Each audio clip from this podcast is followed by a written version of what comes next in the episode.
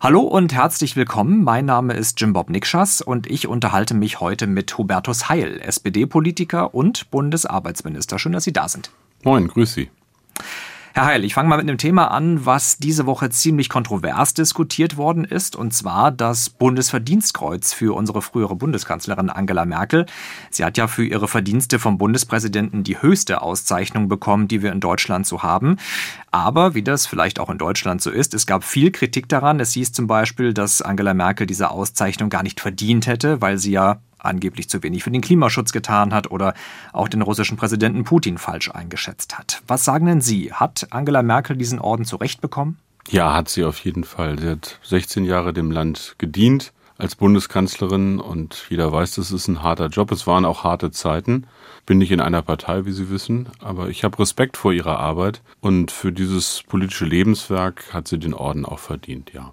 Sie haben ja auch lange eng mit Merkel zusammengearbeitet in Regierungen. Welche ihrer berühmten Eigenschaften ist denn Ihnen am meisten einen Orden wert? Also ihr Pragmatismus auf jeden Fall, aber ich würde hinzufügen, durchaus auch ihr Humor und dass sie skandalfrei und uneitel agiert hat. Hinter dieser ganzen Debatte steckte eventuell auch, dass viele Menschen gar nicht sehen, was sie vielleicht auch als Spitzenpolitiker leisten. Wünschen Sie sich denn manchmal auch mehr Respekt für Ihre Arbeit? Ich glaube, den Respekt muss man sich erwerben. Für den kann man nicht plädieren und am besten mit Politik, die überzeugt und im Lebensalltag von Menschen ankommt. Aber für Politikerinnen und Politiker gilt auch Augen auf bei der Berufswahl. Wir sind Menschen, wir machen auch Fehler. Keiner von uns ist erwählt, sondern wir sind auf Zeit gewählt. Das ist eine Riesenverantwortung, aber Respekt muss man sich in dem Amt oder in dem Job auch verdienen. Noch eine Frage dazu. Haben Sie eigentlich auch Orden zu Hause oder Pokale, auf die Sie stolz sind? Also ich habe irgendwann mal den Einbecker Bierorden bekommen. Ich weiß oh. nicht, wie ich zu der Ehre gekommen bin. Wahrscheinlich, weil es eine Brauerei in meinem Wahlkreis gibt. Ich bin nicht so ein Ordensmensch persönlich, ehrlich gesagt. Äh, ein paar Sachen habe ich als Jugendlicher sportlich gemacht, aber so wahnsinnig viele Urkunden und Pokale gab es dafür leider nicht. Die Teilnehmerurkunde, okay, die habe ich auch sehr oft bekommen. Dann lassen Sie uns zu einem anderen Thema in dieser Woche kommen, und zwar zu den neuen Warnstreiks an den Flughäfen und bei der Bahn. Auch da scheinen ja die Verhandlungen gerade ziemlich festgefahren zu sein über einen Inflationsausgleich. Was ist denn für Sie als Arbeitsminister das größere Problem, dass Menschen wegen der Streiks nicht zur Arbeit kommen oder dass Lokführern zum Beispiel nicht genug bezahlt werden? Als Bundesarbeitsminister darf ich mich aus guten Gründen nicht in aktuelle Tarifauseinandersetzungen einmischen. Das gebietet die Verfassung, Artikel 9 Grundgesetz. Grundsätzlich möchte ich aber sagen, dass im Vergleich zu anderen Ländern in Deutschland es relativ wenig Streiks gibt und es auch ein verfassungsmäßiges Recht ist, auch wenn es manchmal im Alltag ärgerlich ist. Und klar ist, am Ende muss Lösungen geben für einen Interessenausgleich. Das ist in vielen Branchen gelungen. Wir haben viele Abschlüsse gerade in dieser ähm, Inflationszeit erlebt, die ich vollkommen richtig und angemessen fand. Und ich setze darauf, dass das auch diesmal gelingen wird. Die Gewerkschaften bemängeln ja auch, dass sich immer mehr Arbeitgeber sowieso von Tarifverträgen verabschiedet haben oder erst gar nicht ähm, ja, da mitmachen wollen. Die Angestellten müssen dann oft länger arbeiten, verdienen zum Teil weniger. Wie wollen Sie den Menschen helfen, die von Tarifverträgen gar nicht profitieren? Ja, das ist tatsächlich ein Problem. Eigentlich ist Sozialpartnerschaft, Tarifverträge, Interessenausgleich eine richtig tolle Erfindung, eine Stärke unseres Landes. Und in Krisenzeiten bewährt sich das übrigens immer. Bei allen Interessenunterschieden haben Staat, Wirtschaft und Gewerkschaften jetzt in den Krisenzeiten wirklich gut zusammengearbeitet am Arbeitsmarkt oder als es jetzt darum ging, auch in der Inflation Beschäftigten zu helfen. Wir haben ähm, Einmalzahlung von Steuern und Sozialversicherung beigestellt. Das ist alles gemeinsam entwickelt worden. Ich will, dass wir wieder mehr Tarifbindung in Deutschland haben und wir werden ein Gesetz machen, was zum Beispiel dafür sorgt, dass öffentliche Aufträge des Bundes nur an die Unternehmen gehen, die nach Tarif bezahlen. Das ist fair für die Beschäftigten, die in öffentlichen Aufträgen was bauen oder Dienstleistungen machen. Es ist aber auch fair für die Unternehmen. Denn die, die anständig bezahlen und behandeln, die sollen im Wettbewerb um öffentliche Aufträge nicht benachteiligt werden. Ja, dieses Tariftreuegesetz, was Sie da ansprechen, was die Aufträge des Bundes betrifft, ist das nicht ein bisschen Symbolpolitik oder wie groß ist das Problem da tatsächlich mit den Bundesaufträgen? Nein, das ist tatsächlich mehr als Symbolpolitik. Der Bund gibt ja milliardenschwere Aufträge ähm, auch in die Privatwirtschaft. Insofern ist das etwas, wo ich sagen muss, der Staat muss mit gutem Beispiel vorangehen, wenn er Tarifbindung wünscht. Und ich habe ein großes Interesse daran. Man kann auch sagen, Tarifverträge haben eine staatsentlastende Funktion. Wir müssen dann nicht mehr so viel Gesetze machen und regulieren. Und deshalb, das müssen wir gemeinsam packen und wir werden dafür Anreize schaffen. Sie haben auch angekündigt, dass Sie die Arbeitsbedingungen in bestimmten Branchen verbessern wollen. Zum Beispiel für Paketboten haben Sie gesagt, dass Lieferungen jetzt ab 20 Kilo künftig dann nur noch über Speditionen an uns kommen sollen. Glauben Sie, das ist in der Praxis tatsächlich umsetzbar? Ja, da geht es um was Grundsätzliches und sehr, sehr Konkretes. Das Grundsätzliche ist, es geht um den Wert, auch die Würde von Arbeit. Erwerbsarbeit ist in diesem Land wichtig. Wir erleben, dass das wichtige Aufgaben sind. Viele von uns bestellen im Internet Pakete. Äh, das macht das Leben für Verbraucherinnen und Verbraucher sehr einfach, Online-Shopping zu machen. Aber am Ende sind es immer noch Menschen, die Pakete schleppen. Aber hätte man das nicht auch schon vor zehn Jahren machen können, dieses Gesetz? Ja, sicherlich. Aber wir hatten damals weniger Paketaufkommen. Das heißt, es ist ein wachsendes Thema. Gerade in der Corona-Zeit haben wir erlebt, dass viele Online-Shopping gemacht haben, wie gesagt, weil es auch bequem ist. Und deshalb müssen wir genau hingucken. Es geht ja nicht nur um den Gesundheitsschutz und den Arbeitsschutz in diesem Bereich, sondern es geht auch um anständige Lohn- und Arbeitsbedingungen. Da haben wir mit dem Paketbotenschutzgesetz schon etwas gemacht, um dafür zu sorgen, dass Menschen, die in der Logistik arbeiten, gerade in der Paketbranche, auch sozialversichert sind und Unternehmen, auch Subunternehmer, ähm, im Zweifelsfall mit umfasst sind, dem die Generalauftragnehmer haften müssen, wenn da betrogen wird. Ähm, wir haben den Mindestlohn erhöht, aber ich sage, zu guten Arbeitsbedingungen gehören auch gesunde Arbeitsbedingungen und der Grundsatz muss sein, alles zu tun, damit Arbeit möglichst nicht krank macht. Wäre nicht vielleicht auch eine Abgabe auf Online-Bestellungen eine Idee, dass wir alle einfach weniger bestellen, damit niemand so viel schleppen muss? Nein, das ist, glaube ich, lebenspraktisch nicht der richtige Weg. Ich bin sehr dafür, dass Leute auch noch stationär einkaufen, sonst veröden unsere Innenstädte. Aber eine Realität ist, dass Online-Shopping, wie gesagt, etwas ist, was nachgefragt wird und auch auf der Welt möglich sein muss. Aber diese Bequemlichkeit der einen darf nicht auf dem Rücken der anderen gehen. Darum geht es mir. Sie haben eben schon den Mindestlohn angesprochen, den gesetzlichen. Der liegt ja bei 12 Euro pro Stunde aktuell. Und vor kurzem haben Sie schon gesagt, Sie erwarten, dass der Mindestlohn deutlich steigen wird ab Januar und haben sich damit doch viel Kritik eingehandelt, weil es hieß, das macht doch eigentlich die Mindestlohnkommission. Und warum schreibt der Minister der jetzt denn schon vor, dass der Mindestlohn steigen soll? Waren Sie dazu vorschnell? Nein, ähm, wichtig war, dass der Mindestlohn angehoben wurde. Das haben wir gesetzgeberisch gemacht auf 12 Euro und das ist keine willkürliche Zahl weil das ungefähr der Durchschnitt ist oder der Schnitt, der notwendig ist, um armutsfesten Mindestlohn äh, zu haben, 60 Prozent des mittleren Einkommens, das ist der europäische Maßstab. Ich habe nur darauf hingewiesen, dass der Mindestlohn sich natürlich weiterentwickeln wird. Und ich habe in dem Interview auch deutlich gemacht, das ist jetzt wieder Aufgabe der Mindestlohnkommission. Die wird mir im Sommer einen Vorschlag machen. Und dann hat mich eine große Zeitung gefragt, womit ich rechne. Ich habe gesagt, das ist Aufgabe der Mindestlohnkommission. Ich nenne keine konkrete Erhöhungszahl, aber ich rechne schon mit deutlichen Steigerungen. Denn in der Regel werden Tarifabschlüsse mit berücksichtigt. Und wir haben jetzt ganz ordentliche Tarifabschlüsse. Und deshalb wird sich das auch zum 1. Januar niederschlagen. Das heißt, die Botschaft ist, der Mindestlohn wird sich weiterentwickeln. Die Aufregung darum einiger, die fand ich ein bisschen komisch, aber mir ist aufgefallen, das sind auch diejenigen, die in der Regel schon gegen die Einführung des Mindestlohns waren. Also insofern muss man das gelassen sehen. Wichtig ist für die Beschäftigten, dass da Menschen von profitieren, von der Mindestlohnerhöhung. Im letzten Jahr haben 6,5 Millionen Menschen profitiert, vor allen Dingen Frauen, die in wichtigen und harten Berufen arbeiten. Und deshalb ist es wichtig, dass der Mindestlohn sich auch immer Schritt für Schritt über die Mindestlohnkommission weiterentwickelt. Ein weiteres Aufregerthema auch in Ihrer Koalition könnte eventuell das Thema Arbeitszeiterfassung werden. Sie arbeiten ja zurzeit an einem Gesetz, um diese EU-Vorgabe umzusetzen und wollen, dass die Arbeitgeber künftig am besten jeden Tag digital erfassen, von wann bis wann die Angestellten denn arbeiten. Wie genau soll das denn in der Praxis funktionieren? Geben Sie uns da mal schon mal einen Einblick. Also erstens ist es nicht nur eine EU-Vorgabe, sondern es ist ein Urteil des Bundesarbeitsgerichts aus dem Dezember. Und ähm, das Gericht hat gesagt, und deshalb ist es notwendig, da jetzt auch Klarheit zu schaffen, dass seit dem Urteil übrigens gilt, dass Arbeitszeiten verlässlich und transparent erfasst werden sollen. Die Art und Weise, wie das passieren soll, die soll flexibel gehandhabt werden. Das heißt, in der Realität des Lebens wird das Stück für Stück wahrscheinlich digital passieren. Das soll auch der Regelfall sein.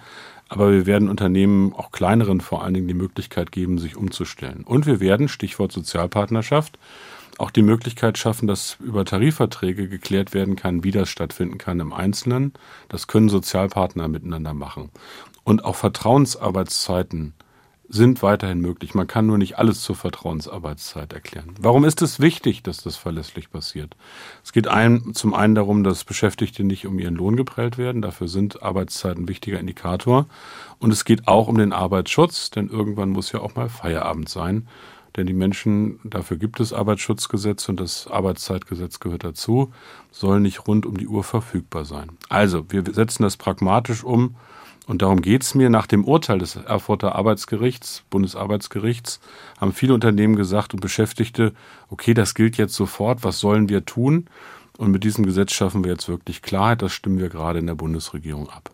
Und was sagen Sie dazu, dass jetzt schon vom Koalitionspartner FDP die erste Kritik kommt, die eben genau auf die Vertrauensarbeit äh, zielt, sage ich mal, die Sie angesprochen haben? Ich finde, das gehört zu einer Demokratie, auch in der Koalition dass man sich, wenn man im Ziel einig ist, über die Wege auch unterhält und auch diskutiert. Das sehe ich sehr, sehr gelassen. Wir haben sehr, sehr gründlich gearbeitet. Wir haben mit Gewerkschaften und Arbeitgebern gesprochen, bevor wir diesen Vorschlag gemacht haben. Er muss Rechtssicherheit sein. Er muss dem Urteil entsprechen. Und da beißt die Maus keinen Faden ab. Man kann nicht so tun, als hätte das das Urteil nicht gegeben und sagen, alles ist Vertrauenszeit. Das klingt immer so schön. Das ist klar definiert in dem Gesetz und das ist eben auch weiterhin möglich. Und muss ich als Arbeitnehmer dann zum Beispiel auch damit rechnen, dass ich im Homeoffice auch strengere Regeln zum Beispiel erwarten kann, was Arbeitszeiterfassung Eigentlich angeht? geht es nicht um strengere Regeln, denn die Pflicht gilt jetzt schon. Das wissen nur viele nicht und ich will, dass Menschen äh, klar haben, was Recht und Gesetz ist an dieser Stelle. Wie gesagt, es gibt die modernsten Möglichkeiten der Arbeitszeitaufzeichnung heute schon. Es gibt Apps und vieles andere mehr. Und ja, es gibt auch die Möglichkeit, dass Arbeitgeber das an ihre Beschäftigten selbst delegieren können. Sie müssen aber auch sicherstellen, dass das tatsächlich stattfindet. Ich möchte nicht, dass das eine neue Stechuhr wird, wie manche beschreiben, sondern haben wir moderne Möglichkeiten. Übrigens, unglaublich viele Beschäftigte haben das schon in ihrem Lebensalltag. Entweder indem die Unternehmen das schon organisiert haben ähm, oder indem ähm, Beschäftigte selbst organisieren oder indem beispielsweise es auch schon Vorschriften gibt für die Aufzeichnung von Überstunden zum Beispiel. Oder auch ähm, für schwarzarbeitsgeneigte Branchen ist das ja schon längst Gesetz. Dann lassen Sie uns noch auf ein anderes Gesetz von Ihnen schauen, das diese Woche im Bundestag war, und zwar ein Gesetz, mit dem Sie Menschen mit Behinderung künftig stärker in den Arbeitsmarkt integrieren wollen. Inklusion ist das große Stichwort. Bei denen liegt die Erwerbsquote nämlich immer noch deutlich niedriger als bei der Gesamtbevölkerung. Was für ein Potenzial sehen Sie denn da eigentlich genau für den Arbeitsmarkt? Wir haben sehr, sehr großes Potenzial. Jeder weiß, Fachkräftesicherung ist Wohlstandssicherung. Und wir haben da eine Riesenaufgabe. Wir haben im Moment schon in vielen Bereichen Arbeits- und Fachkräftemangel, weil wir so viele Menschen in Arbeit haben. Das ist der höchste Stand von Beschäftigung, den es je in Deutschland gegeben hat. Ähm, aber es kommt eben die Demografie in den nächsten Jahren hinzu. Also das heißt, es werden geburtenstarke Jahrgänge in Rente gehen. Ab 2025 die sogenannten Babyboomer, die vor 64 Geborenen. Und deshalb müssen wir alle Register ziehen. Äh, fürs Handwerk, für die Pflege, für sämtliche Branchen, damit das gelingt. Und auffällig ist, bei den schwerbehinderten Menschen, die wir in Deutschland haben, die arbeitslos sind, sind im Schnitt die Menschen höher qualifiziert als bei anderen Arbeitslosen. Und ich war in dieser Woche bei einem Betrieb in Berlin, bei Siemens. Die produzieren wichtige Teile für die Energiewende und die haben es geschafft. Sieben Prozent der Beschäftigten haben Handicap, sind schwerbehindert. Wir haben heute alle technischen Möglichkeiten zur Inklusion von Menschen mit Einschränkungen.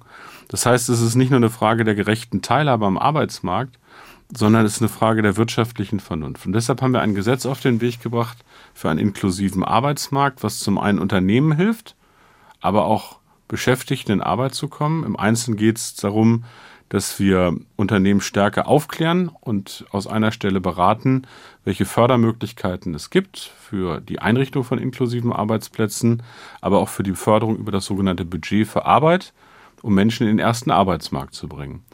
Und äh, für die ganz hartnäckigen Fälle, die Unternehmen, die seit vielen Jahren eigentlich schon gesetzgeberisch verpflichtet sind, aber null Beschäftigten mit Schwerbehinderung haben, wird eine vierte Stufe, eine vierte Staffel der Ausgleichsabgabe eingeführt, die dann wiederum im Aufwand gewendet wird, um andere Unternehmen und Beschäftigte zu unterstützen, Arbeit zu bringen. Das heißt, sie müssen Geld zahlen, in ja. Zukunft mehr Geld zahlen, wenn sie eben keine Schwerbehinderten in ihrem Betrieb beschäftigen. Ja, ich kann überhaupt nicht verstehen, wie gesagt, wenn da qualifizierte Beschäftigte sind, wenn es Förderungsmaßnahmen gibt und man eigentlich gesetzgeberisch verpflichtet sind, dann muss das auch Folgen haben an dieser Stelle. Das heißt, es gibt Anreize, aber es gibt im Zweifelsfall auch dieses Instrument um dafür zu sorgen, dass wir endlich vorankommen. Denn wir arbeiten ein bisschen gegen die Uhr, was die Fachkräftesicherung betrifft. Und deshalb müssen wir das hinkriegen. Und ich bin der festen Überzeugung, dass wie in allen Bereichen der Gesellschaft man von guten Beispielen mehr lernt als von abschreckenden. Siemens hat gezeigt, dass es geht. Aber auch viele kleine mittelständische Unternehmen haben die Potenziale erkannt. Wir müssen die Vorurteile beseitigen. Das ist ja der eigentliche Punkt. Und wie gesagt, für die Menschen, die leistungsgemindert sind aufgrund ihrer Behinderung, gibt es über das Budget für Arbeit ähm, auch keinen Deckel mehr für die Förderung dann in diesem Bereich, weil die Einschränkungen ja so unterschiedlich sind bei Menschen. Also mein Appell an dieser Stelle auch an alle, die uns hören, wer Arbeits- und Fachkräfte sucht, schaut mal bei euch, ob es nicht ein paar Leute gibt, die zwar ein Handicap haben, aber die viel können das sind wertvolle Mitarbeiter, das wissen viele Unternehmen schon und andere sollten sich das mal angucken. Ein klarer Appell an der Stelle. Lassen Sie uns noch auf ein weiteres Thema schauen. Diese Woche ist der neue Roman von Benjamin von Stuckrad-Barre erschienen. Darum geht es um Machtmissbrauch in einem großen Medienkonzern. Und passenderweise haben Sie als Bundesregierung ja vor kurzem auch ein Abkommen unterschrieben gegen Gewalt und Belästigung am Arbeitsplatz. Auch der Bundestag hat die Woche darüber gesprochen. Erklären Sie mir, ist so ein freiwilliges Abkommen nicht auch eher Symbolpolitik oder soll sich konkret in der Praxis was ändern? Nein, es muss sich konkret konkret was ändern. Und zwar in allen Bereichen auch der Arbeitswelt, das ist nämlich Teil des gesellschaftlichen Lebens. Menschen am Arbeitsplatz zu mobben und damit krank zu machen oder das zu diskriminieren, zu belästigen oder gar Gewalt anzuwenden, sexuelle Übergriffe. Das sind nicht irgendwelche Kleinigkeiten, die man mit Augenzwinkern weglächeln kann. Das macht Menschen kaputt. Ich erinnere mal daran, dass viele Menschen, die gemobbt sind, jahrelang unter den Folgen zu leiden haben. Und was viele Frauen erlebt haben und immer noch erleben, nämlich sexuell belästigt zu werden, Sie können sich an die MeToo-Debatte erinnern, das ist etwas, was Konsequenzen verdient. Und die Konsequenzen sind auch in Deutschland schon auf dem Weg. Es gibt ein Antidiskriminierungsgesetz beispielsweise. Aber es muss auch ein Bewusstsein geben. Und dieses Abkommen, diese internationale Arbeitsorganisation hat eine Übereinkunft, das haben wir, war mir sehr wichtig, auf internationaler Ebene unterschrieben. Die Woche hat der Bundestag das ratifiziert. Das heißt, es ist für Deutschland verbindlich. Und dafür haben sich sehr, sehr viele engagiert. Ich nenne mal einen Namen, Ursula Carven, berühmte Schauspielerin, hat eine Massenpetition dafür gemacht. Und ich habe mich gefreut, dass sie in dieser Woche in Berlin war, als wir das im Bundestag dann auch beschlossen haben, weil es ein wichtiges Signal ist, dass Menschen fair behandelt werden in der Arbeitsgesellschaft und dass es halt auch Grenzen gibt.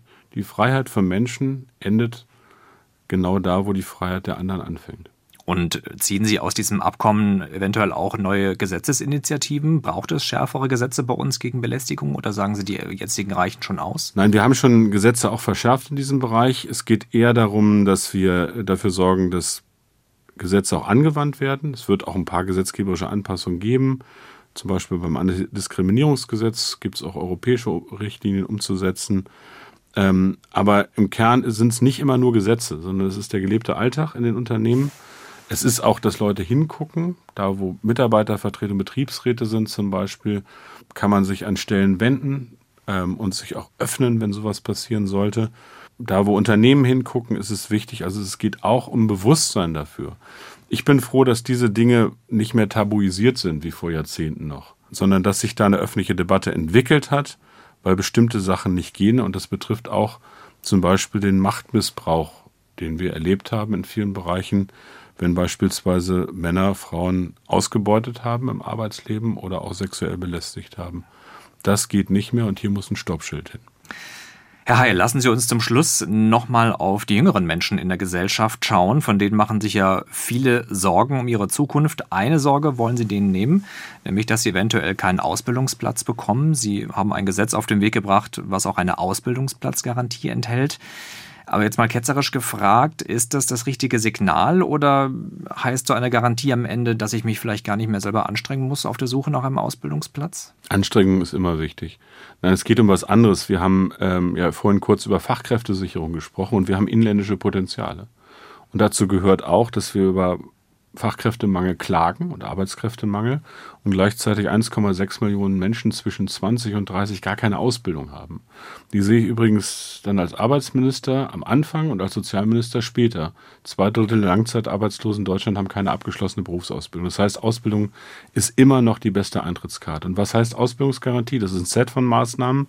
Es geht zum einen um frühere Berufsorientierung weil wir erleben, dass inzwischen mehr als die Hälfte eines Jahrgangs Abitur macht und die Eltern oft sagen, geh mal zur Uni.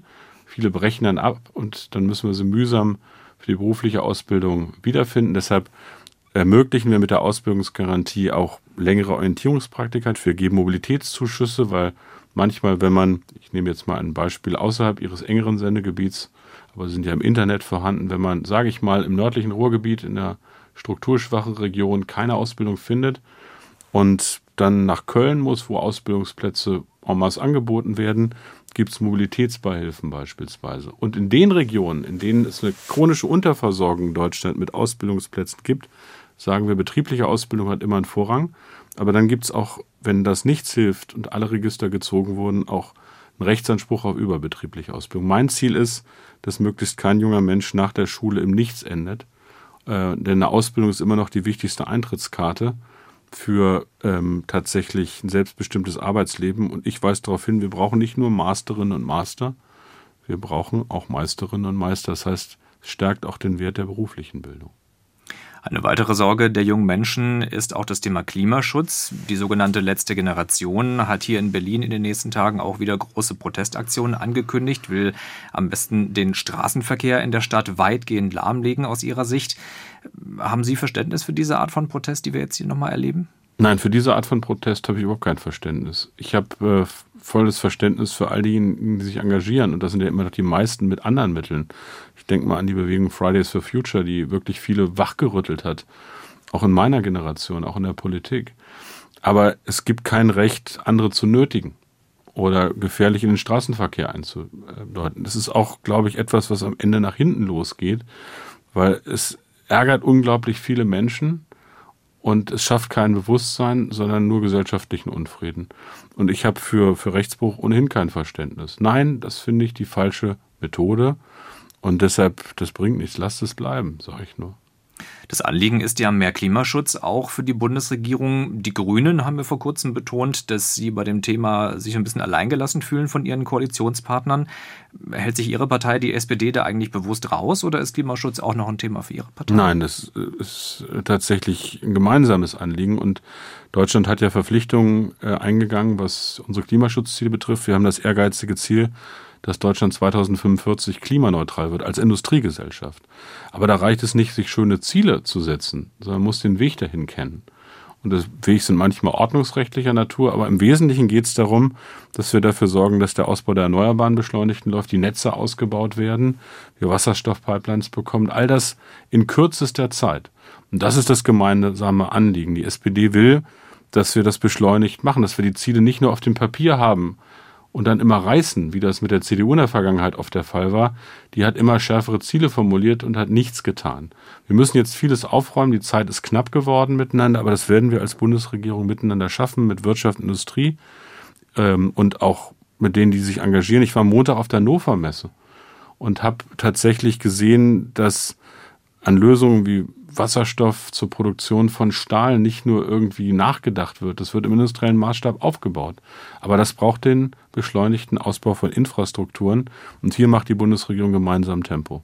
Müsste das Herr Scholz nochmal genauso sagen eigentlich öffentlich? Tut er da vielleicht zu wenig? Nö, das hat er. Wer hören will, kann das hören. Das hat er gemacht. Er spricht von Deutschlandgeschwindigkeit. Und die brauchen wir auch. Wir haben das in der Krise jetzt gezeigt bei den LNG-Terminals.